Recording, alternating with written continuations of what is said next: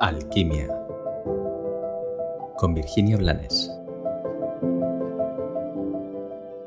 Hola, bienvenido y gracias por acompañarme un día más en Alquimia. Hoy, hoy vengo a hacerte una pregunta y es muy interesante porque antes de, de darle al rec, ya sabía que quería hacerte esta pregunta. Es una pregunta que yo me he hecho millones de veces.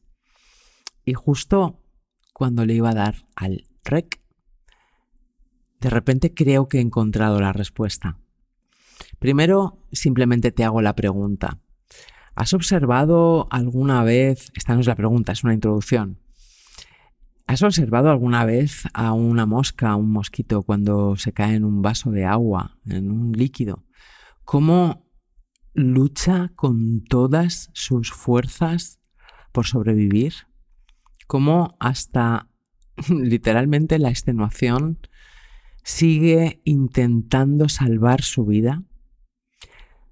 Yo lo he observado muchas veces y mm, eso yo me lo llevo a esas personas que tienen muchos años, muchos años, y que sin tener ninguna enfermedad grave no terminan de estar presentes, pero siguen, no sé si decir vivas o sobreviviendo.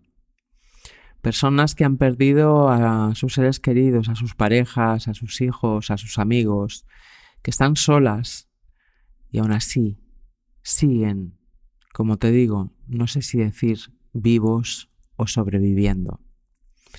Y siempre me preguntaba qué es lo que les hacía continuar.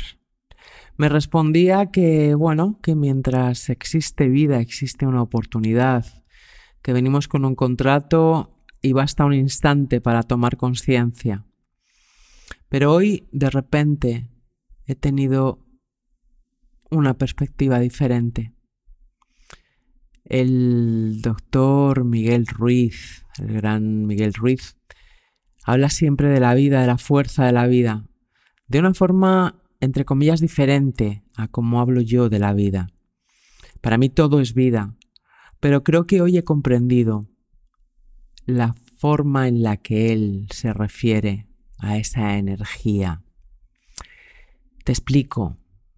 Según la Cábala, o según algunas escuelas de la Cábala, no somos más que un juego de Dios tomando forma para poder experimentarse a sí mismo, para poder soñar su propio sueño en infinitas posibilidades, recibiéndose, enfadándose consigo mismo, jugando a perderse para reencontrarse. Y hoy, justo antes de grabar este episodio, de repente he tenido una microiluminación y he podido ser consciente de esa energía que es la vida, que es la vida amándose a sí misma en cualquier forma, sea la de un insecto, sea la de un anciano solitario que no tiene más que hacer que vivir.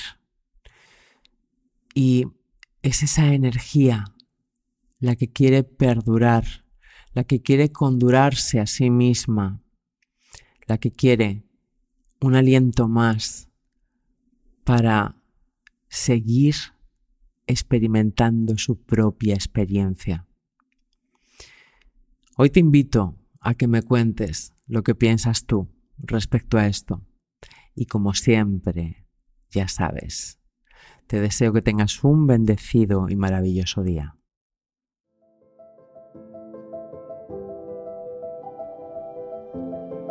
You